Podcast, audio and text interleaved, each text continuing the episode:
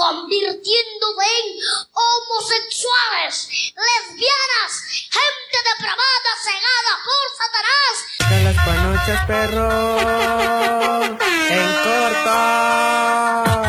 Bienvenidos a Juventud en Éxtasis, un podcast donde hablaremos de drogas, triciclos, metreo, poppers, vagina, relaciones tóxicas, fetiches, tijeras, acoso, sugar daddy. Síguenos en Twitter como arroba Pánico Radio. Búscanos en facebook.com diagonal Pánico Radio Original. Y no te olvides de visitar nuestra página en internet radiopánico.org. Radio Pánico, apoyando lo independiente. Hola, eh, muchas gracias por estarnos escuchando. Estamos de nuevo en este programa llamado Juventud en Éxtasis y el día de hoy vamos a tocar un tema un poco serio. Eh, a ver, Avi, cuéntanos ¿qué- de qué vamos a hablar. Este, hola, me presento otra vez. Eh, hoy tenemos un tema muy interesante, muy chido, que se trata de infecciones de transmisión sexual. Y tenemos a dos invitados también, bien chidos. Nos gustaría que se presentaran. Bueno, mi nombre es Paola Luarte, yo soy psicóloga y soy sexóloga. Les agradezco la invitación y poder colaborar el día de hoy con ustedes. Y yo soy César, el Malteadas Locas. y pues algo del tema, entonces pues está aquí apoyando lo que se pueda. Eh, ¿No les gustaría darnos sus redes sociales por si la gente quiere contactarlos? A mí me pueden contactar por eh, el Twitter, estoy como arroba sexóloga Luarte. Realmente es el- mi único medio de, de contacto. Y pues yo en Facebook pues como César Iván García y en Instagram igual como César I García. Bueno, muchas gracias por estar hoy aquí. Y eh, pues para empezar a, hablar del tema, nos gustaría que nos platicaran un poco acerca de las formas de contagio que existen para contraer una ITS. Ok, creo que a mí me gustaría aclarar algo antes de empezar a hablar de las infecciones. Muchas veces les decimos enfermedades de transmisión sexual y tenemos que aprender a diferenciar porque en algunas ocasiones no necesariamente es una enfermedad. ¿Qué, qué significa o a qué nos referimos cuando hablamos de una infección? De que somos portadores y somos portadores ya sea de un hongo, de un virus, de una bacteria o de un parásito. Entonces, cuando yo no cuido eh, el tener ese, pues, eh, es, ese bacteria, virus, hongo en mi cuerpo, entonces es cuando ya se va a convertir en una enfermedad. Y entonces es cuando ya vamos a desarrollar pues toda una serie de signos y síntomas y entonces ya es una eh, enfermedad porque pues entonces puede convertirse, por ejemplo, el virus del papiloma, que es la infección, a una enfermedad que es el cáncer cervicouterino, ¿no? O el cáncer en la boca y la garganta, o por ejemplo, el virus eh, del VIH, que es la infección, se puede después ya desencadenar en el SIDA, ¿no? Que como tal es la enfermedad. Entonces, eh, a mí me, me parece que es bueno que aclaremos como esa parte, ¿no? Para que hablemos en este momento de infecciones y que sepamos además diferenciar cuando ya se convierten en Entonces, bueno, en cuanto a las formas de contagio, pues tiene que ver con, eh, su nombre lo dice, ¿no? De relaciones sexuales. Y estas relaciones sexuales, pues puede ser una relación eh, vaginal, anal, de la boca con los órganos sexuales, o incluso si yo, por ejemplo, tengo contacto con el flujo de la otra persona, pero yo tengo una herida en las manos, ¿no? Co- Como estos pellejitos, padrastros, ¿no? O una herida abierta en la piel, o incluso hasta en, en la boca llego a tener como gingivitis o alguna otra infección, alguna herida, y tengo contacto con el fluido de la otra persona, es una vía por la cual se contagia. Sí, yo este, bueno, tengo como ahí una duda, no estamos muy bien informados que también se puede contagiar por vía oral. Siempre se conoce, es más común escucharlo que se contagia por relaciones de transmisión sexual en la vagina o el pene. Sí, siempre se vincula con la penetración. ¿no? Con la penetración y no es muy común escucharlo que sea por de vía oral, ¿no? Justo, pero bueno, es justo eh, saber en dónde están como todos estos agentes, porque por eso nacen como estos tabús en el que solo por pensar en una relación coital eh, o una ovulación, piensas que solamente ahí va a el contagio, cuando todos estos agentes generalmente se asocian a las mucosas de tu cuerpo o donde hay mucosas, no sé, en la boca, por ejemplo, como, como lo refería, o en los fluidos que tengan, generalmente pues es semen, lágrimas, saliva, sangre, y las principales pues, eh, pero la forma de contagio pues no necesariamente es como de, ay, ya lloré y tú lloraste y ya se fueron nuestras lágrimas y ya me contagié, no es así, también tenemos que entender, aunque muchas veces los agentes Obviamente depende del virus o de la gente que te está atacando, es en dónde van a residir, en dónde van a estar en tu cuerpo y cómo se van a contagiar. Sí, creo que hay, hay, mucha gente que se deja llevar por muchos tabús, ¿no? Por ejemplo, uno muy conocido, eh, que aún en nuestra actualidad hay gente que lo sigue diciendo, el caso del mosquito en el VIH, ¿no? Si te pica un mosquito, te vas a, vas a ser portador de VIH. ¿Ustedes qué, qué consejo podrían darle a estas personas que en muchas ocasiones eh, no se informan y se dejan llevar por lo que le dice la vecina, la amiga? Eh, ¿qué, ¿qué, podrían decirle a, estos, a estos jóvenes, a estas personas? Pues creo que tiene que ver con primero identificar las vías de contagio como específicas. Son cinco fluidos de nuestro cuerpo los que pueden generar ese contagio y tiene que ver con el líquido preyaculatorio en los hombres, este líquido transparente que tienen en el momento en el que hay una excitación, el semen, todo el flujo que hay en la vulva y en la vagina, la sangre y en el caso del VIH la leche materna. Entonces son los cinco fluidos del cuerpo de los cuales tenemos que tener cuidado. Por ejemplo, la saliva no podría contagiar el virus, no, ningún, prácticamente ningún virus, bacteria, hongo, al menos de, de estas enfermedades de transmisión sexual, a menos que, por ejemplo, hubiera una lesión pero ahí no es realmente por la saliva. Eh, las lesiones pudiera ser una verruga, el tener contacto directo con una verruga de otra persona, por ejemplo, el otro, aunque yo utilice condón, si mi pareja en ese momento tiene una lesión en el escroto, que es en la bolsa de los testículos, y eso rosa con mi vulva o a lo mejor rosa alrededor de la zona perianal, entonces es una forma en la cual se llega a transmitir.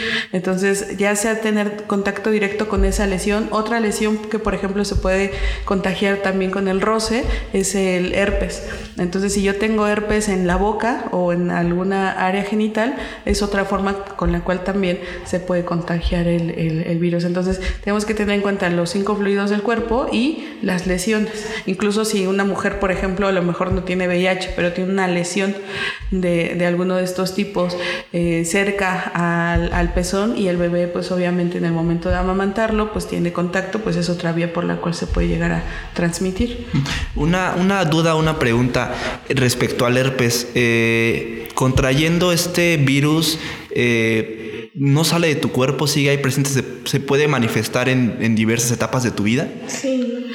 Sí, de hecho todos los virus, no solamente el herpes, una vez que los adquieres, que te tienes contacto con, con ellos, bueno, no, los adquieres más bien, pues que se da esta parte del contagio, entonces eh, ya están como en tu cuerpo y una vez que se vuelven a bajar las defensas vuelve a surgir, no es como que te estés contagiando a cada rato. Lo mismo pasa, por ejemplo, con eh, la varicela, que es otro virus, ¿no? De hecho se dice que el herpes es, un, es como un tipo de, de varicela, ¿no? Entonces, eh, una una vez que a mí ya me dio algún tipo de herpes, si en algún momento de mi vida vuelvo a tener factores parecidos como que tengo una infección, se me bajen las defensas, mucho estrés, no como bien, eh, no duermo o tengo alguna otra situación como cáncer que hace que mi sistema inmunológico baje, van a surgir todos estos virus. Que en, en general todos los virus, o sea, ningún virus se va a poder eliminar de nuestro cuerpo. Por eso es que también desde el virus, por ejemplo, de la H1N1 hasta hasta el virus de la hepatitis, el VIH, el VPH, una vez que ya están en mi cuerpo, los puedo mantener, se llama en una etapa latente, pero no hay a veces forma de transmisión. Si yo, por ejemplo, en algún momento ya me dio herpes, si ahorita yo no tengo una lesión, no lo puedo transmitir. No, no, no hay forma. Por eso es que también muchas personas que viven con VIH eh, sufren mucho de herpes zóster, por ejemplo, ¿no? Porque su sistema inmunológico es muy débil y entonces hay esta reactivación. Así es. Y, bueno, como lo mencionabas, pues no solo como de herpes, a veces lo pueden atacar otras afecciones, pero pues es como lo mencionabas, porque tu sistema inmune está demasiado bajo, que simplemente ya no tienes defensas, ya no tienes este, pues como tal el sistema que te está ayudando, que es lo que siempre te está protegiendo. Y pues, pues básicamente eso. Eh, y en el caso de, de la detección, ¿qué formas eh, existen para detectar alguna ITS? Ah, pues obviamente, eh, principalmente es conocer tu cuerpo. Tú conoces tu cuerpo, tú sabes cómo es tu cuerpo, entonces no hay como manera en el que tú no puedas decir algo está mal. Sin embargo, muchas de esas infecciones presentan sintomatologías similares a las que puede presentar cualquier otra enfermedad. Y obvio porque es la reacción que va a tener tu cuerpo. A lo mejor te puede dar una fiebre, puedes tener una inflamación en ganglios linfáticos, puedes tener una inflamación en garganta, puedes tener mareos, vómito, diarrea, que son la mayoría de los síntomas que presenta ya sea cualquiera de esas eh, infecciones o cualquier otro tipo de enfermedad. Si te va a dar gripa, eh, te empieza a hablar de la cabeza, te empieza a marear, este, te- se te inflaman los ganglios si tienes una infección en garganta, por ejemplo. Entonces, es aprenderlos a diferenciar. En el, eh, ¿Cuándo hacerme la prueba o cuándo poder saber que, que estoy en riesgo y más? Principalmente si estuve en un medio de, en el que estuve en, estuve en riesgo de contagio, pues es, va, ya, ya estuve en riesgo, hay una posibilidad. No podemos vivir con el de, a mí no me va a pasar, eh, porque generalmente es lo que siempre hacemos, ¿no? Y como por miedo al de, ay, y si me dicen que tengo, si me dicen que yo... por ejemplo, si llevas una vida sexual activa, aunque sea cuidándote, debes de hacerte una prueba por lo menos una vez al año, ¿no? Yo creo, ¿no? Claro, mira, si llevas una vida sexualmente activa, cuando es con una pareja monógama, monógama Estable. decirlo, estable, Estable. es nada más tu pareja y tú, pues obviamente el riesgo es menos. Pero entre actualmente, entre comillas, no, porque- pues no sabes, ¿no? Obviamente es una relación estable en la que eh, no va a haber infidelidad y nada de eso. Pero bueno, también actualmente se ha dicho que de las parejas estables, que ya, este, digamos, matrimonios, es muy común que una mujer este, tenga VIH y pues se me hace mala onda que un, que un hombre no se, no se cuide de esa forma y contagia. Pero justo es porque siempre vivimos con el a mí no me va a pasar, si lo hago una vez no pasa. Eh, es como ese tabú cuando, ay, del embarazo, la primera vez no te embarazas. Entonces muchas veces vivimos como en este tipo de, de, de cosas o con ese tipo de pensamiento del, bueno, güey, pues estaba en la peda y pues ya pasó, pero me, me cuidé. Pero pues estás tan pedo que tú no te diste cuenta si a lo mejor tu condón tenía alguna, estaba rasgado o... O sea, lo- lo- eh, quizá lo abriste con la boca y entonces... No, por ejemplo, ahorita hablabas del herpes, a lo mejor la chica está, tiene el, es portadora del virus, te hizo sexo oral, tuvieron sexo y dices no, porque me protegí ese condón, pero ¿qué crees que ya te hizo sexo oral y a lo mejor te laceró, a lo mejor hubo, pueden pasar mil cosas y tú dices no me pasa, no, no pasa nada y entonces tienes relaciones con tu pareja, no pasa nada y al rato pues tu pareja está contagiada. En el mejor de los casos, a lo mejor tú eres portador, a ti no se te va a activar nunca el virus, pero a tu pareja sí. Y vas a decir, ay, ¿cómo si yo no hice nada? Pero a tu pareja sí, porque a tu pareja sí la activó. Entonces, pues más que nada, pues cuidarse primero. En el caso del VPH, ¿qué, qué protocolos de detección existen? ¿O qué, qué estudios, qué análisis puede hacerse la gente para, para darse como seguimiento? En el caso del VIH, aquí en, al menos en la Ciudad de México, se supone que a nivel nacional existe algo que se llama profilaxis post-exposición. Incluso una mujer que acaba de ser violada, hombre también, no importa eh, realmente el sexo, alguna persona que a lo mejor sabe que tuvo contacto con alguien que tiene, eh, que es portador del virus, eh, tiene que acudir lo antes posible a un hospital y se le tiene que dar este protocolo. Este protocolo consiste en las mujeres una pastilla de emergencia y Además, eh, que ellas se realicen una, perdón, que les den un este, antirretrovirales durante 30 días. Durante 30 días tienen que estar tomando el medicamento para el VIH y en la mayoría de los casos, si tuvieron contacto con el virus, este no se replica y ya simplemente, eh, digamos que el, eh, los propios anticuerpos del, del virus hacen que no, este no se pueda replicar y ya no hay como la posibilidad de que eh, el, el- este contagio se... eh, Ok, Entonces esa se- sería una ujú. prevención, ¿no? Porque Eh, sí, una cura, pues creo que no. Eh, Sí, en caso de VIH, pues no hay cura. Es como decía, pues justamente es prevención, pero tampoco es como que nos, nos lo podamos tomar a juego, porque es justo, es como de, lamentablemente o afortunadamente en el país tenemos que verlo de las dos maneras y no satanizar todo, ¿no? Pero bueno, lamentablemente en el país solamente te lo dan en ese caso. En caso de violación, el medicamento es gratis y te van a dar eh, el PEP o el profilaxis post-exposición. Eh, que justo como decía, pues el tratamiento se da dentro de las 72 horas en las que estuviste el contacto y se, es un tratamiento de 30 días en donde la- se reducen un 90% las posibilidades de que puedas adquirir el virus o de que el virus se pueda replicar más bien.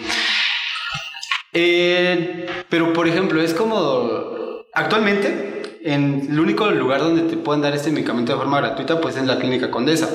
Es eh, la información que estaba checando y pues justo es como de, ok, si no me violaron y simplemente pues ya la cagué, pues obviamente puedes acudir como a este tipo de centros, porque en realidad esos medicamentos son muy caros. Y justamente como lo dice, es solamente emergencia, no es como de, ah, ya está el PEP, no importa, así lo hago y, sea, y ya solamente está el se PEP. usa como emergencia. Ajá, pero es- es como- decir, güey, Ajá, sí, como de voy cada 15 días a darme mi PEP, ¿por qué no? Y obviamente Pe- Pero, pues, no pe- funciona. pe- pero más bien el PrEP es distinto. El El PrEP. PEP, el, el profilaxis post Ah, ya. Dije, no, el, pre- el PrEP PrEP es el otro. El PrEP es distinto. Sí. Pero el PrEP, según tengo entendido, o que se conoce como trubada, ¿no? Eh, de forma comercial, el PrEP se conoce como trubada. eh, aún no está incorporada al sistema de salud público. Ya, No, este, este año ya se, se incorporó, tiene como tres meses más o menos, y ya se está, eh, pero es como un protocolo muy estricto ahorita en Clínica Condesa y necesitas tener como ciertos factores, ¿no? Y eh, como que no, no, no es para, como para cualquier persona, por ejemplo, personas, más bien parejas que son cero discordantes, por ejemplo, son las que lo, lo están llevando, es decir, que una de, una de esas personas tiene el virus y la otra persona no, no es portador del virus, entonces a veces se realiza en esos casos, pero digamos que todavía no está abierto porque todavía es un protocolo. Entonces, ahorita digamos que si alguien quisiera ingresar, tiene que acudir a la clínica Condesa, que es donde se está dando, y el, el otro no, bueno, en teoría Clínica Condesa es quien da este y no solamente la Condesa Condesa, sino la Condesa de Iztapalapa también, pero todos los hospitales de gobierno tienen la responsabilidad de también proporcionar el protocolo, no solamente la Clínica Condesa. Tal vez en ese momento te podrían decir no lo hay, sin embargo el propio hospital tiene que conseguirlo, si es un hospital de gobierno, tiene la responsabilidad de conseguirlo porque es parte de los derechos sexuales y reproductivos. En todo caso de que no lo hubiera, ellos tienen la responsabilidad de pedirlo para que lo trasladen de un hospital a otro y es tu, es tu derecho, ¿no? Como al final como ciudadano. Y entonces lo que tienes que hacer es exigirlo, incluso si no metes una queja, ¿no? De manera inmediata, ya sea a la Comisión de Derechos Humanos o directamente a las oficinas de la Secretaría de Salud, pero es, es- eso ya es, digamos que es nuestro derecho y no nos pueden decir, ay, sabes que no hay, sino más bien es el propio hospital el que tiene que moverse para que en ese momento lleven los, los insumos, bueno, los antirretrovirales. Y pues digo, las pastillas de emergencia, esas prácticamente en cualquier hospital las Nos podemos gustaría encontrar. que, que nos hicieran como esta diferenciación entre PrEP y PRE. El PEP y el PREP. Ajá. Pues justo, ese es nombre. Porque creo que hay, hay mucha gente que quizá diga suena lo mismo, es lo mismo, o, No, o no es qué onda. O sea, nos será un poco que aclararan. Pues claro, pues mira, su, hasta su nombre mismo lo dice, el PrEP. el PrEP es profilax- profilaxis pre-exposición, es decir, antes de que estés en contacto, tienes que empezar, es, es una manera de prevención, dices, ah, como decía, tengo, son cero discordantes, una tiene, una no tiene, pero bueno, ¿cómo le hago para prevenirme? Ah, pues entonces empiezo eh, con mi tratamiento de PrEP, que es antes de, estar, de entrar en contacto eh, con el virus eh, o de estar en riesgo de entrar en contacto con el virus y el virus empieza a activarse, eh, bueno, la efectividad del virus es a partir del 4 días, de 4 días a 7 días. Algunos lo manejan en 4, algunos lo manejan en 7 y no puede haber interrupción, siempre tiene que ser como que a la misma hora, todos los días. No, una vez que hay interrupción, el medicamento deja de tener la efectividad que pues debe tener como se menciona, pues es preexposición. El otro es el PEP, que es profilaxis post-exposición, que es después de haber estado en riesgo. Y dice, eh, bueno, te lo tienes que tomar dentro de las 72 horas en las que estuviste en riesgo y como pues, ya lo mencionamos, eh, Dura 30 días. dura 30 días de tratamiento. Ok. Y eh, en el caso, por ejemplo, eh, de la prevención? ¿Creen que en México existe una cultura de la prevención? ¿Creen que estemos realmente educados para actuar ante esas situaciones? ¿Qué propuesta darán ustedes para, para fomentar esto y que todos estemos informados? Pues yo creo que definitivamente no. O sea, en general en México no existe una cultura eh, para nada que tenga que ver con la parte de la educación en sexualidad, que tendría que ser desde una educación inicial. Ni siquiera tendría que ser como, ay, este, de repente, ¿no? Ya cuando somos adolescentes, ya hablar como de, de esta parte de la sexualidad. Tendría que ser desde que somos niños y niñas que nos enseñaran a conocer nuestro cuerpo. Incluso ahorita César decía algo que a mí me parece fundamental, el conocer nuestro cuerpo.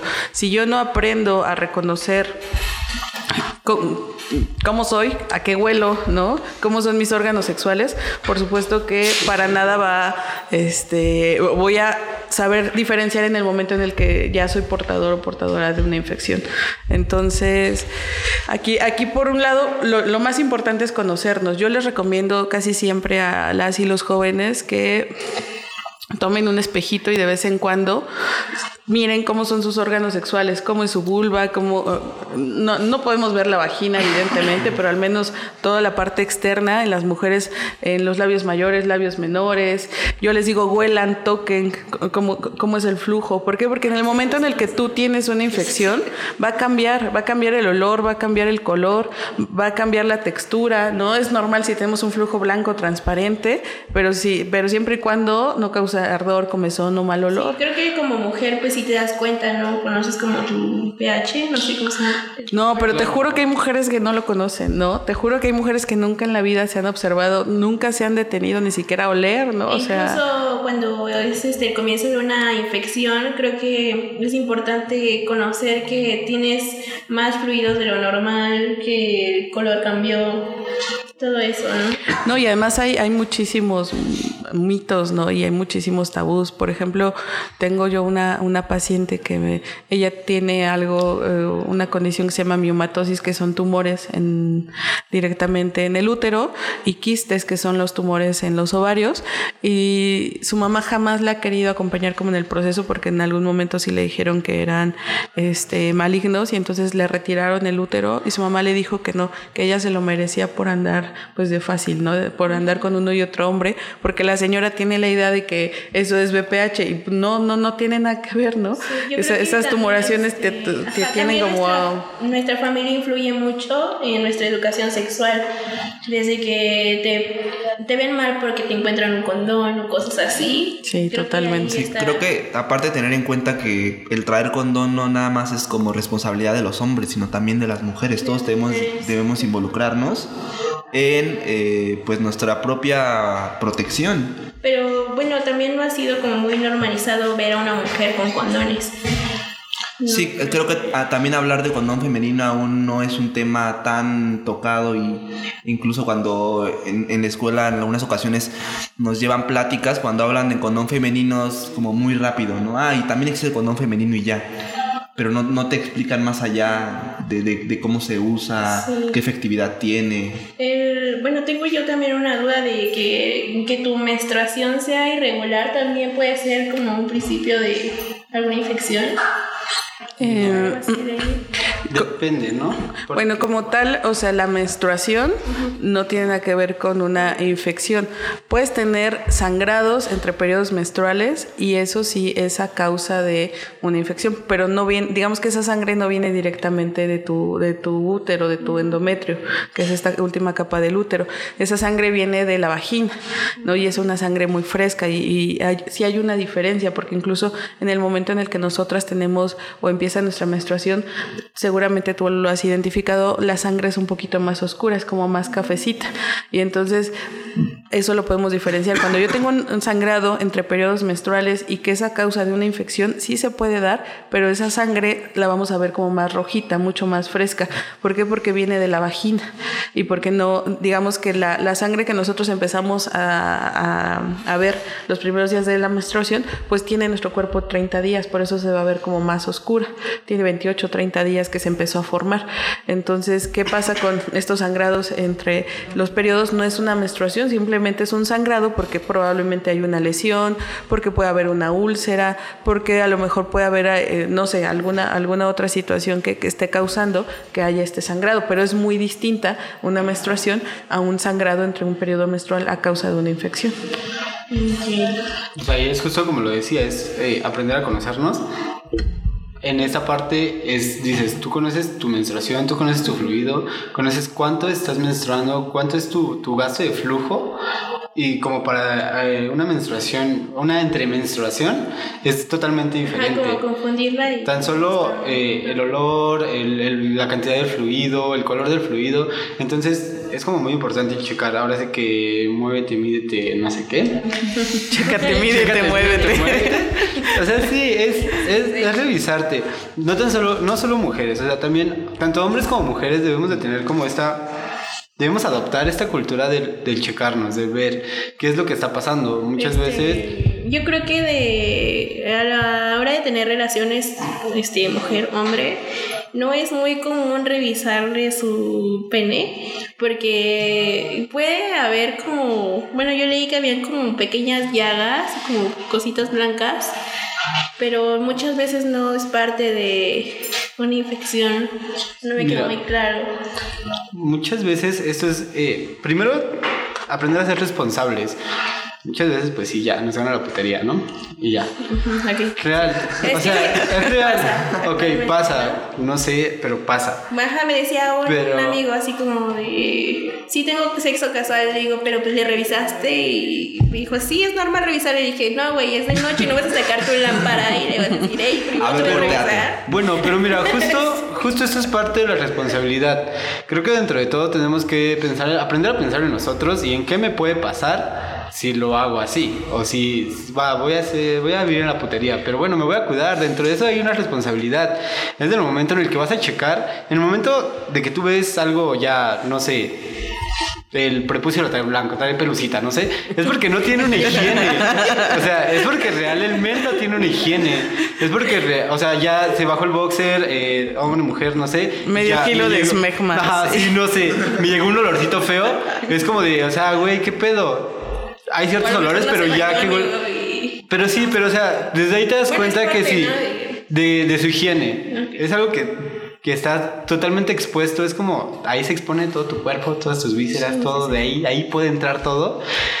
Y no te estás cuidando. Si esa persona no se está cuidando, o sea, real, Entonces, ¿por qué meterte con esa Definitivamente aquí me estás diciendo que si tienes una pareja estable, aún así te tienes que cuidar. persona? Claro, porque pues tú no sabes, o sea, sí, mucho amor, mucho ay, sí, te amo, pero pues tú no sabes. A veces ya una canita al aire y nadie se va a enterar. Y, o sea, yo que es, eh, esa es parte de esa cultura de amor propio, de sí, te amo, pero también me amo. Y pues digo, nada pierdes, nada pierdes con irte a checar, nada pierdes con hacerte una prueba, nada, nada pierdes, o sea, es, tu salud. O sea, de, porque el men se va a ofender o porque la women se va a ofender de, ay, yo, yo no te he engañado, ¿por qué lo dices? A lo mejor tú lo hiciste. madre, ¿no? es güey, es mi- salud. El día de mañana que tú tengas, es como ahorita lo mencionaban, un virus no se te va a quitar nunca. Lo puedes tener en un periodo latente, pero siempre lo vas a tener. Siempre está ahí, Y, ¿no? en y cuando, sí, claro, y cuando hay un ambiente propicio en el que el virus se puede volver a activar, se va a volver a activar. Las recaídas son peores, porque a veces, eh, pues tu sistema inmune está tan débil que das paso a que entren otro tipo de infecciones y entonces ya na- no nada más tienes eh, el VPH, sino que ya te entró tuberculosis y ya te, o sea, un buen de patógenos que ya están afectando porque, porque no te cuidaste. Sí, desafortunadamente aquí en México, 9 de cada 10 mujeres que tienen VIH lo adquieren con su pareja regular, con el marido, con el que dijeron sí para toda la vida y en la salud y en la enfermedad.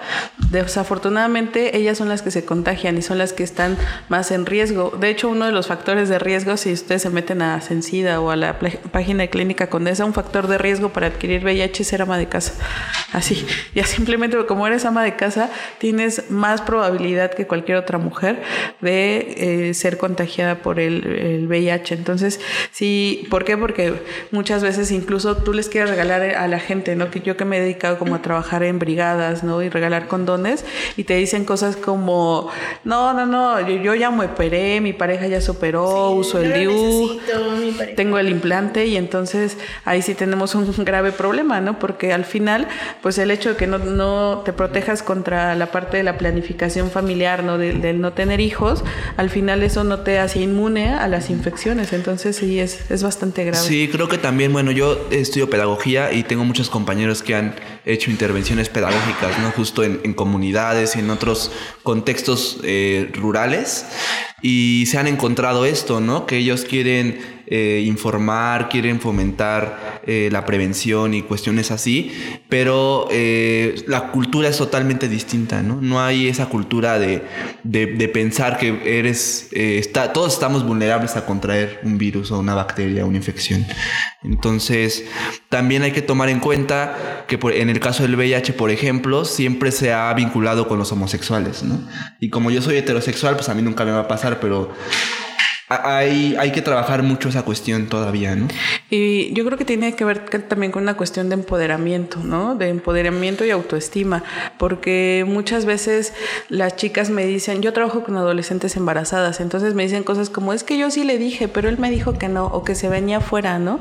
O que ya para la otra Sí, usaban. creo que y entonces, aparte- pues no, no tenemos a veces las herramientas para poner un límite, para decir no, para exigir el uso del condón, o sea, y es que tendría que ser una exigencia, pero si creo que este hombre es el mejor hombre del mundo y que nunca jamás voy a poder tener a alguien como, como él, ¿no? O que es la única persona, por ejemplo, que me quiere, entonces claro que le voy a hacer caso y claro que voy a creer que no me va a pasar nada, ¿no? Porque a veces sentimos que tenemos demasiado, tenemos toda la información, pero no la tenemos bien esa información. Sí, porque, Es- o sea, una pastilla al día siguiente no me va a asegurar que yo tenga, sea proveedora de una infección, un virus.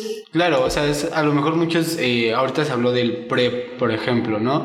Y dices, ah, bueno, pues ya, así ya sin condón. Cuando el PrEP solamente va a proteger de VIH, no de otras infecciones. Eso no te quita que te que sigas protegiendo con un método de barrera. Te va a proteger de VIH, sí, pero no te va a proteger de otras infecciones. Sí, de la hepatitis, puedes- por ejemplo. Por ejemplo, que puedes adquirir de la misma manera y que a lo mejor tu pareja, que es VIH positivo, pudo adquirir justamente por su condición.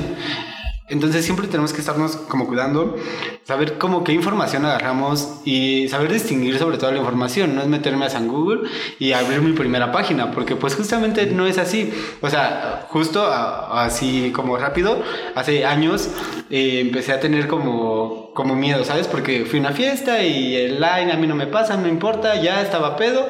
Me metí con una chava y así como de ya, a la chava no la conozco, no sé qué pedo, fue en la peda, la peda no era mía. Sí, como a mí me invitó que una amiga, ¿no? Te sientes mal, Ajá. buscas qué tengo en Google, tienes cáncer de No, sí, sí, casi. O sea, no, es que real así pasó. Real así pasó porque empecé con. Primero empecé como con dolor al orinar, después eh, ardor, dolor, secreciones y olía feo. Y yo así ya en espantada de, güey, ¿qué pedo? Me voy a morir. No, eh, entonces agarre, pues, ¿qué haces? Pues en Google. Entonces empiezo, pongo, pongo mis síntomas de. Consultas, doctor Simi. Sí, casi, casi, así como de. Doctor Simi Online. Así de ardor en uretra, dolor, secreción, este y demás. Y entonces empiezo a poner, y entonces resultados, sífilis o gonorrea. Y es así como de, güey, yo tengo sífilis, tengo gonorrea, y ya no se me va a quitar, ya me voy a morir. O sea, casi, casi. Te estoy hablando de que yo tenía, que 15, 16 años, no recuerdo, no. Ya tenía más, como, imagínate, ya tenía más años, tenía como 17 años. Ahí está la falta No, de educación. más o menos. O sea, y es por justo, a veces es por miedo, por cómo le digo a mis papás, por qué pena decirle a un amigo. Y te empiezas a informar de, de fuentes que no son tan confiables. Y es como de, güey, o sea, yo tenía una infección en vías urinarias. Y es así como de. Oye, ¿y al final qué era? Era infección en vías urinarias porque no tomaba agua. Y es así como de, güey. Tomen agua, mixes, los queremos. No, no, no, pero otro, la verdad es que otra recomendación para hombres y mujeres, después de tener una relación sexual, siempre orinen, porque por la uretra pueden entrar fluidos de la otra persona o de los tuyos, pero que pues no, por ejemplo, los fluidos vaginales no tendrían por qué estar dentro de la uretra o incluso en los hombres. Y entonces puede haber hasta el lubricante del condón, o sea, o si utilizaste algún tipo de, de lubricante o lo que sea que hayas utilizado con tu pareja, hasta el sudor, se puede meter por la uretra. Entonces, siempre una recomendación para hombres y mujeres, tomen agua. Tomen agua. Antes que nada, tomen agua. por otro lado, Consuman fibra. Cin- cinco frutas al día, ¿no? Cinco frutas y verduras. No, pero, pero siempre vayan al baño, hagan pipí después de haber tenido cualquier contacto sexual, así sea solamente sexo oral, porque obviamente hasta la saliva se puede ir ahí por, por la uretra. Entonces, esa es una, de verdad, una gran recomendación tanto para hombres como para mujeres. Siempre vayan a hacer pipí después de tener un contacto sexual. Yo tengo dos preguntas. La primera es, ¿se debe revisar eh, el condón después de tener la relación sexual? Y la segunda es, eh, sobre este caso que surgió, ¿no? De- del hombre que se curó de, de VIH, si es mito o verdad o qué piensan al respecto. Pues creo que sí, es recome- totalmente recomendable revisar el condón, creo que pues no me dejarás mentir. Es parte de tu responsabilidad. No sé si, bueno, me gustaría preguntarles, pero... Pelea, pelea, A- pelea. Este, A ver, ya. ¿A ustedes les ha pasado que se les ha roto un condón? A mí sí se me ha roto un condón. Y cuando se te rompe un condón, se rompe de tal forma que te das cuenta. O sea, no, no, no es No como de, de de- tener un hoyito así Ajá, sí, minúsculo, microscópico, y por ahí se salieron. Ajá, justamente como estás teniendo una Fricción. una fricción, lo que pasa es que el látex se expande. Entonces, si tiene un pequeño hoyito, se jala y se rompe un montón. O sea, no es como que es, es un hoyito así como que no lo vi. Y cuando lo No. estiras ya se vio. Ajá. No es así. No, más bien es como y regularmente se oye, se oye y, y en el momento de, de- de que estás teniendo un contacto sexual, incluso, o sea, pues obviamente queda un lado del condón como medio raro, se sale, o sea, a fuerzas te das cuenta, de verdad, no. Bueno, a mí, a mí que sí me ha pasado y me ha pasado en, en dos ocasiones. eh, afortunadamente en esas dos ocasiones, pues fue como con, con personas que en, que- en que- en quienes yo tenía como, como una, como cierta seguridad. De, todas formas, pues ya sabes, ¿no? Como la paranoia y la pastilla de emergencia, lo que tú quieras, pero, o, o- y, y la- los exámenes de rutina. Pero sí es importante esta parte de de pues revisar incluso en las chavas, sobre todo en las chavas, como les digo, trabajo con adolescentes y muchas veces me dicen, no, pues es que yo no vi que se rompiera el condón, pero ¿lo viste? No, pues no. ¿Viste que él se lo pusiera? Tampoco. Entonces dices tú, bueno, Apagó la luz y no vi nada. Ajá, y, y según ellas sí usan condón, pero no saben por qué se embarazaron. Sí, o, o seguro él se lo quitó, o sea, ellas ni siquiera tienen la certeza si se rompió o no. Entonces también creo que es parte del empoderamiento. A veces hasta como de buena onda yo te lo pongo, lo reviso, o te, o te agarro, te acaricio. A lo mejor no para, no para que la otra persona necesariamente se sienta incómoda, pero sí creo que es parte de, nuestra salud, responsabilizarnos y checar esta parte de que el condón no, no esté roto. Pero yo de verdad les puedo asegurar que cuando se rompe, no se rompe de una forma microscópica, no lo tienen que inflar. Solamente con que veas el condón te das cuenta si se rompió o no. No hay mucho que le tengas que hacer para darte cuenta que un condón se rompe o no.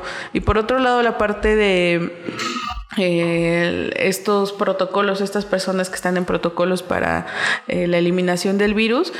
Actualmente hay varios, no, no solamente, hay, me parece que hay uno en Cuba, hay uno en Holanda y el otro me parece que está en Australia, en donde se está tratando de eliminar el, el virus. Y, cl- y claro, seguramente sí hay personas que, eh, o protocolos donde se está logrando.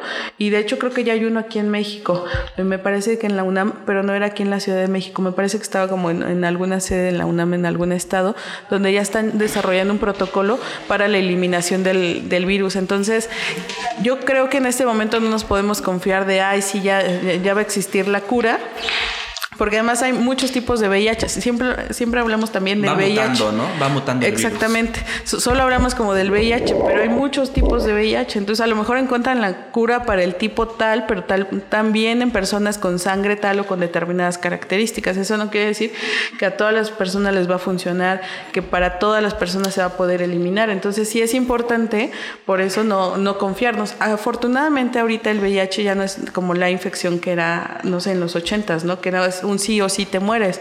O sea, ya te detectan VIH y es porque seguramente te, te- vas a morir de eso, porque además siempre se detectaba ya a los 8 o 10 años, mínimo 5 años. Ahorita si tú lo detectas a tiempo y llevas un, un buen protocolo y te apegas a los antirretrovirales y con eh, una buena calidad de vida, es decir, pues no desvelarte, comer más o menos bien, pues tener prácticamente la misma calidad de vida que cualquier otra persona. Pero también encontrar la, la fórmula de los antirretrovirales en tu cuerpo. Yo conozco una persona que tiene eh, VIH, afortunadamente ahorita ya está en, eh, ya ahorita está como en una etapa en donde ya no, este, Detectable. Ya está en indetectable. Eh, pero le costó mucho trabajo, o sea, al inicio le daba una ansiedad impresionante, no podía dormir, vomitaba, hasta que encontraron la dosis para su cuerpo y ahorita ya está en una etapa indetectable, pero yo creo que a él le costó más o menos de dos, dos años aproximadamente, ¿no? Él decía que sentía que lo perseguían, se metía al closet, lloraba, ¿no? Nos hablaba así como eh, súper paniqueado, o sea, sí, claro, ¿no? En lo que tu cuerpo se adapta a los anti- antirretrovirales, en lo que te, te adaptas a la dosis y te vuelves indetectable, pues no la pasas bien. La verdad es que tampoco está como, como padre, ¿no? Aunque ahorita ya no es igual a muerte el VIH, creo que tampoco eh, está como chido para nadie pasar como por todo, por todo eso, ¿no? Sí, porque creo que también a veces nos confiamos de, ah, ya, ya, antirretrovirales, y pues ya tomando mi dosis ya voy a estar bien y voy a ser indetectable luego, luego a la semana y todo va a su...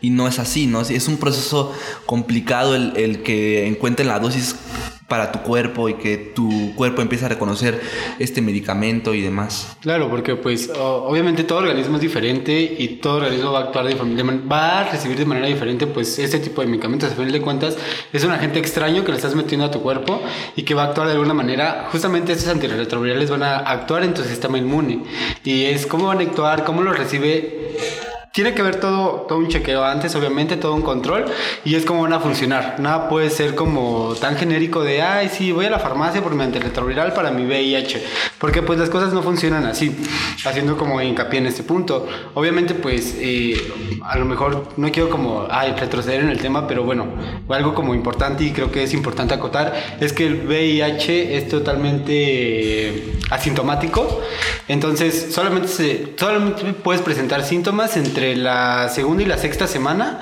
y donde vas a tener, pues, se puede confundir con una mon- mononucleosis que puedes presentar fiebre, puedes presentar inflamación en ganglios linfáticos, en garganta, eh, mareos, vómito y bueno, todas estas eh, síntomas que puedes presentar en cualquier otra enfermedad.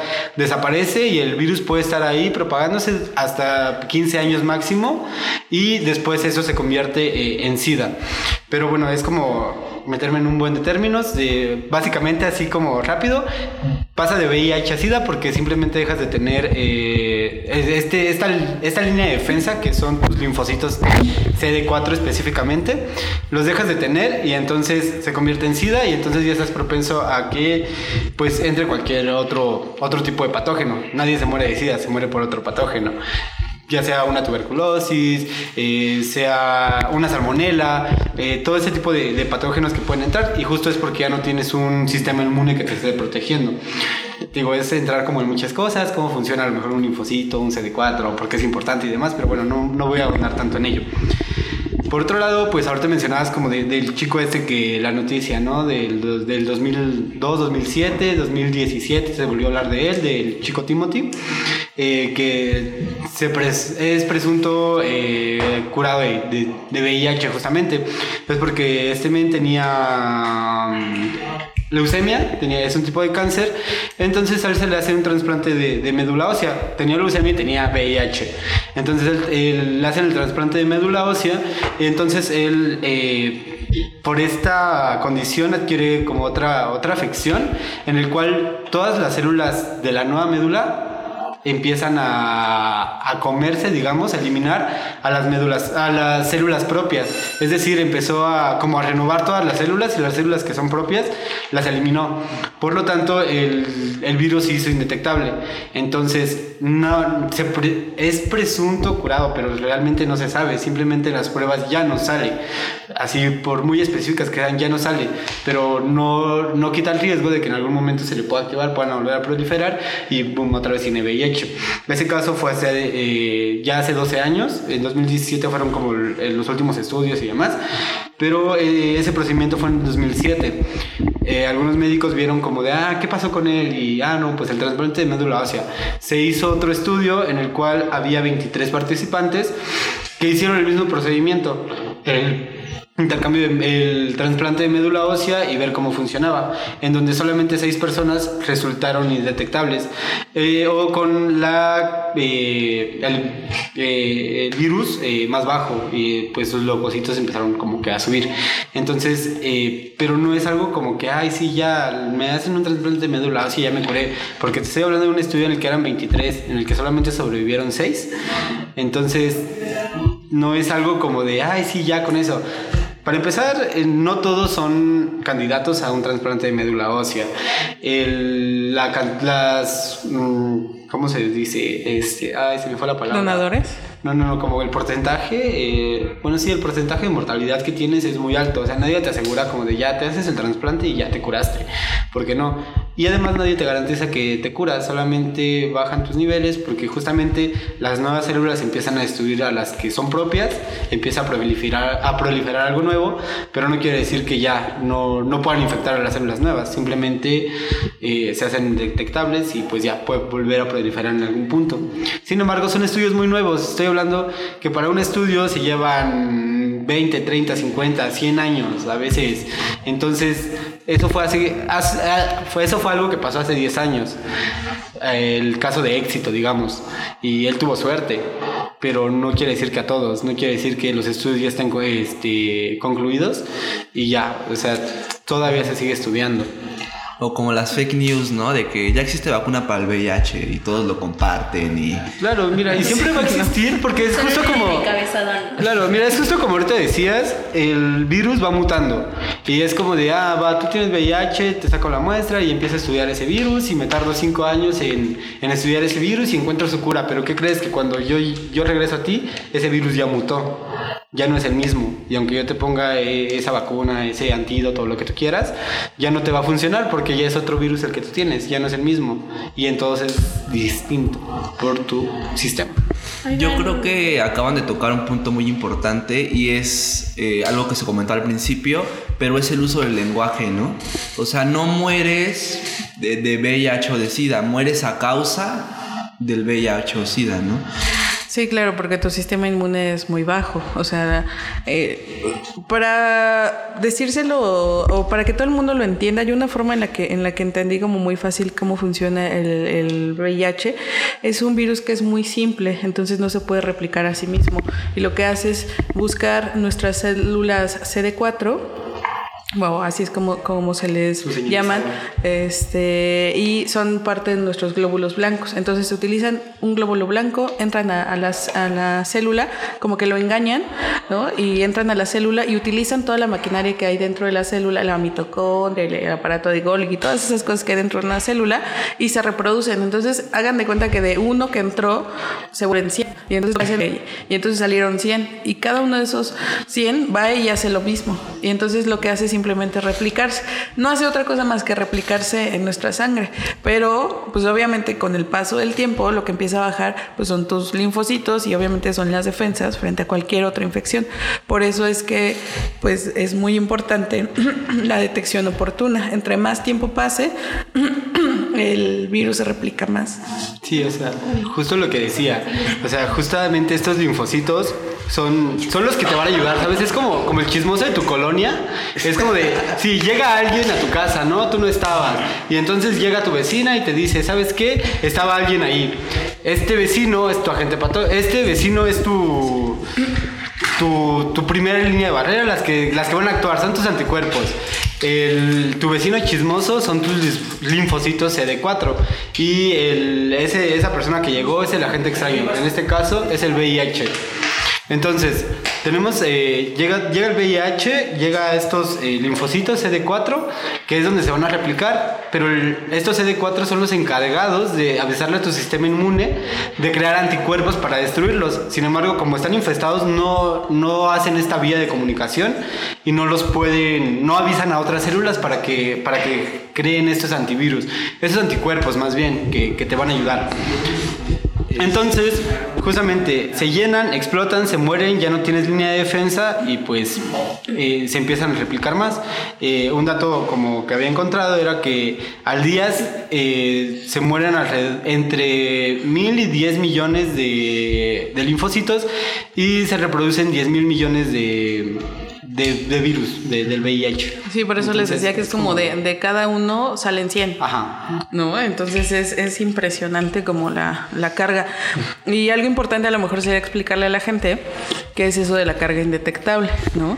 Que, porque a lo mejor para nosotros que ya hemos medio leído del tema, tal vez es más, es como muy, muy común. Una persona que tiene VIH y toma antirretrovirales, llega un momento en donde ya el virus es indetectable en su sangre porque es muy bajito el conteo de ese, de ese virus. Entonces, eh, cuando llegas a ese conteo tan bajo, incluso es imposible transmitirlo. Ni siquiera porque tengas un contacto sexual sin protección, también ya son protocolos que se han ido especializando y trabajando, en donde se encuentra como no, eh, con parejas serodiscordantes cuando la persona que tiene VIH lleva un adecuado control eh, y pues llega a esa carga ya no lo puede transmitir siempre y cuando pues obviamente lleve como ese control ¿no? y ellos están como en, en estudios cada seis meses para saber cómo, cómo van sus CD4s Avi, ¿quieres preguntar algo? Te veo muy curiosa. No, bueno, sí. Este, hay personas que practican mucho como sexo casual y a mí me entra duda de como las cabinas muy famosas, ¿no? De la sex shop. Se me hacen muy sucias y como que la verdad no se, no se me hace que tengan como el 100% una limpieza adecuada. ¿Se podría contraer ahí alguna infección de transmisión sexual?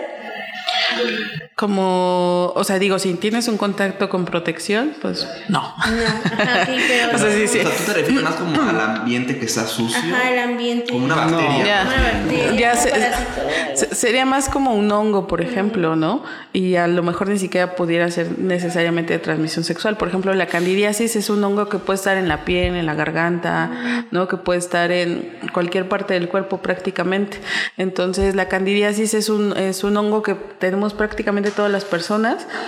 Y, pero también la mayoría de estas infecciones no proliferan mucho en, eh, en un medio ambiente así. O sea, hagan de cuenta que aquí, aunque hubiera el fluido de una persona que tiene, que tiene una infección aquí sobre la mesa, no pasa realmente eh, muchos segundos en lo que es virus, bacterias, hongos, parásitos se mueren. De hecho, el que vive más tiempo, del que nos tenemos que cuidar más, es de la hepatitis B. ¿Por qué? Porque la hepatitis B incluso se puede contagiar hasta por el uso de agujas, ¿no? Por eso una perforación, un tatuaje, drogas inyectables, siempre tiene que ser material estéril, porque ese virus vive mucho tiempo fuera de nuestro cuerpo.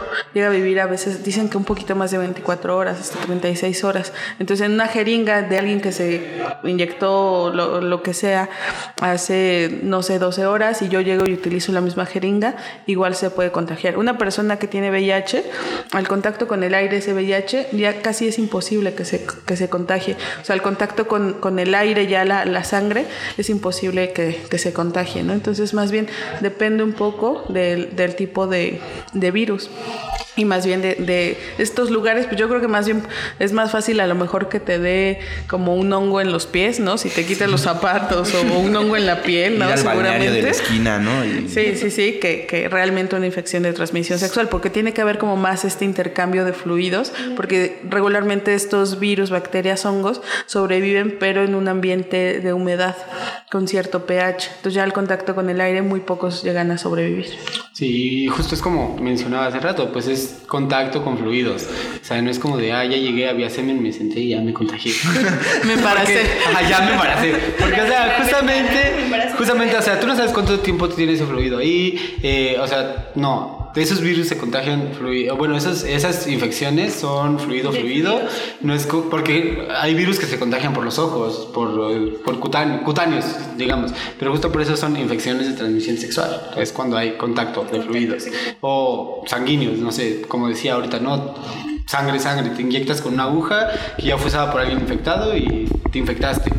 Así funciona, pero pues no de otra Por eso eh, ahí recae la importancia de que la gente que tuvo tra- eh, transfusión sanguínea antes de los 80s se haga la prueba, ¿no? Porque justo antes de los 80 no había todos estos requerimientos y todas estas pruebas que se le hace a la gente que hace donación de sangre. Claro, los protocolos eran distintos, era como de ah, ver tu tipo de sangre, tu RH y Ya. va, eres compatible, o sea, porque obviamente era como, pues, eran otros, otros tiempos, no se conocía tanto de esto, era como de, ay, ¿cómo voy a decir que tengo esto? Qué pena. Pues obviamente, pues tiene que haber como todo este tipo de lineamientos. Actual, afortunadamente, actualmente se tiene todo este tipo de lineamientos en el que, justo, si tienes una, una caries ya no puedes donar porque justamente pues ya estás en riesgo. Entonces, y no solo de una infección de transmisión sexual, sino pues de cualquier otro agente patógeno que pueda ser dañino para tu receptor. Ya.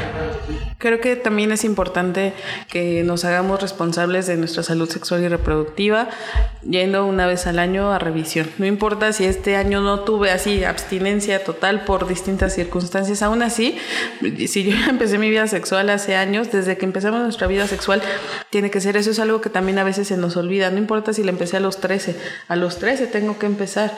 Entonces ten- ten- tengo que hacerme pruebas de sangre. Con la prueba de sangre puedo detectar sífilis, gonorrea y VIH y con una prueba para directamente de un cultivo, ya sea en las mujeres el papá Nicolau y un éxodo vaginal y en los hombres también se puede hacer algo que se llama penescopía, que es como la colposcopía en las mujeres, que se les pone un líquido directamente en el glande para saber si existe el virus del papiloma o también se puede tomar una muestra del flujo que hay y se manda al laboratorio. Igual es como un exudado, pero bueno, en este caso simplemente es tomar una muestra y se manda también al laboratorio para saber si existen o, o no estos, eh, ya sea virus, bacterias, hongos o incluso eh, los parásitos, ¿no? El parásito que también se detecta, pues es la tricomoniasis y el otro pues es muy fácil, es, es como la pediculosis, que es como los piojos o ladillas. Entonces, ese es como mucho más fácil de detectar.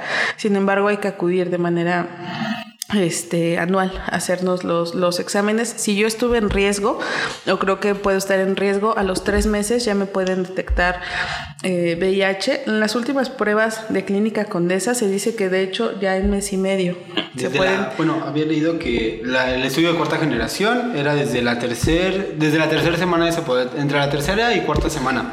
Obviamente no es como de, ah, ya me la hice y salí negativo, no pasa. Obviamente te van a volver a citar para hacerte los estudios tres meses Tres después. meses después. Seis meses y de ahí es la revisión constante. Sí, durante un año es cada tres meses y ya si, si sales bien después cada seis meses y ya después de que dos años estuviste así ya es una vez al año. Ok.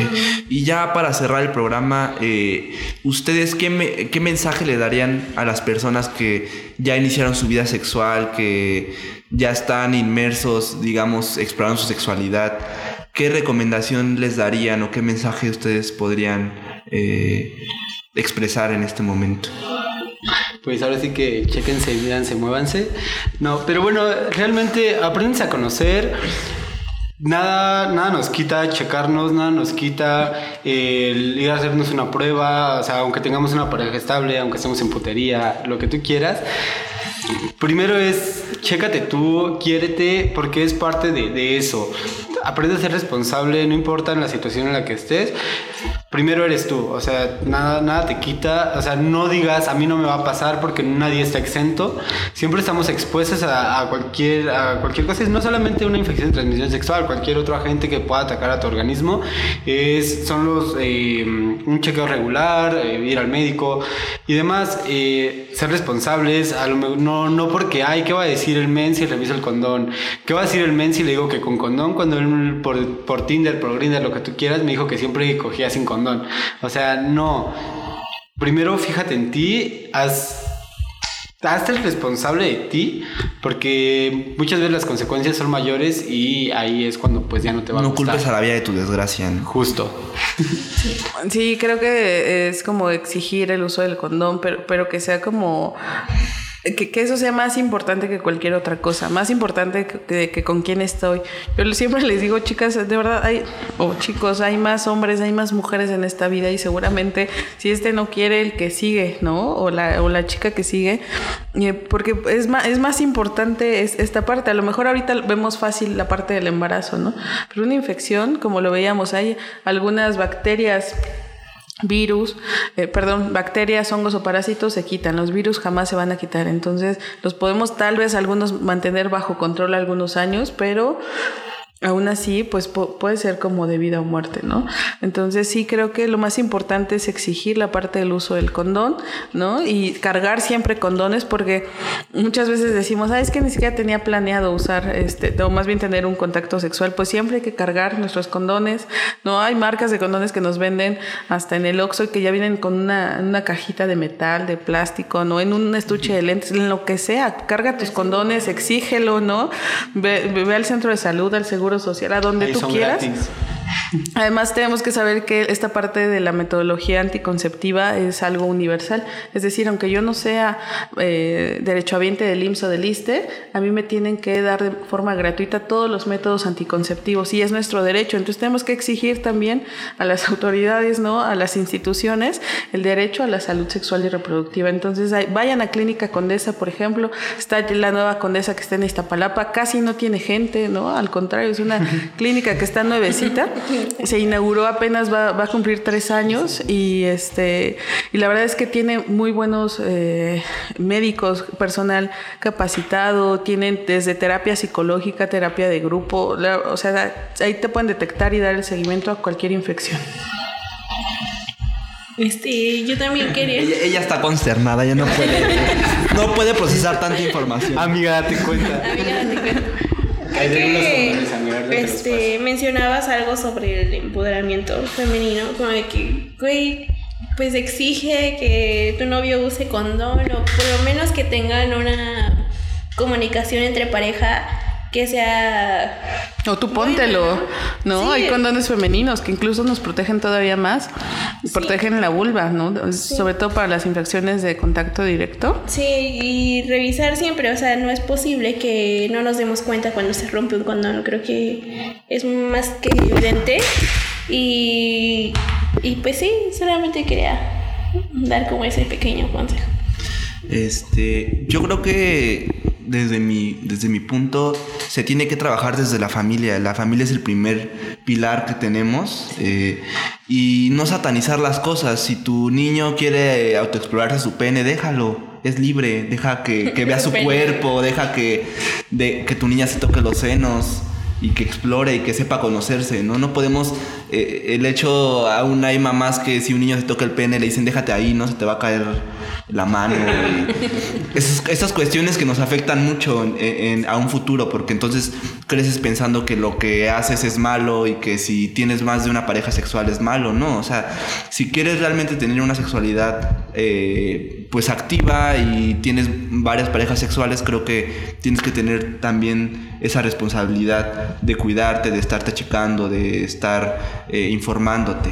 Entonces, pues creo eso, ¿no? O sea, si algún padre de familia nos está escuchando, eh, el primer paso sería darle esa confianza a, su hijo de, de que le exprese lo que siente, de que le exprese, que no le dé pena, si tiene un dolor en el pene, si tiene una secreción, lo que sea, que tenga esa confianza de podérselo decir, ¿no? Y eh, ya de la adolescencia, pues creo que esto que mencionábamos, que aunque seamos hombres o mujeres, todos tenemos esta responsabilidad de traer un condón, ¿no? Pero se va a traer un condón en la cartera tres años ahí con la temperatura full, y entonces hay, hay condiciones que se deben de cumplir. Entonces, eh, muchísimas gracias por estar aquí hoy y eh, pues nos seguimos viendo en otros podcasts. Sí, síganos en Facebook como Juventud en Éxtasis y en Instagram. Si quieren ustedes decir otra vez sus redes sociales. Adelante. Ahí me encuentran en el Twitter como arroba sexóloga Luarte. Y a mí en Facebook como César Iván García, en Instagram como César y García, Twitter sí tengo, pero no sé Ya, cómo. Este, me- este men quiere putear. Eh, búsquenme en Tinder, en encuentros, en encuentros sexuales CDMX, ay, no, no es cierto. Pero, este, metreo. metro, este, baños públicos indios verdes, ahí me encuentran, es cierto. Pero bueno, Último vagón. En el último vagón de 8 a. mi depa 10, 39. Línea café. Ya me estoy quemando, lo siento, amigos. Este, bueno, muchísimas gracias. Nos vemos. Bye. Adiós.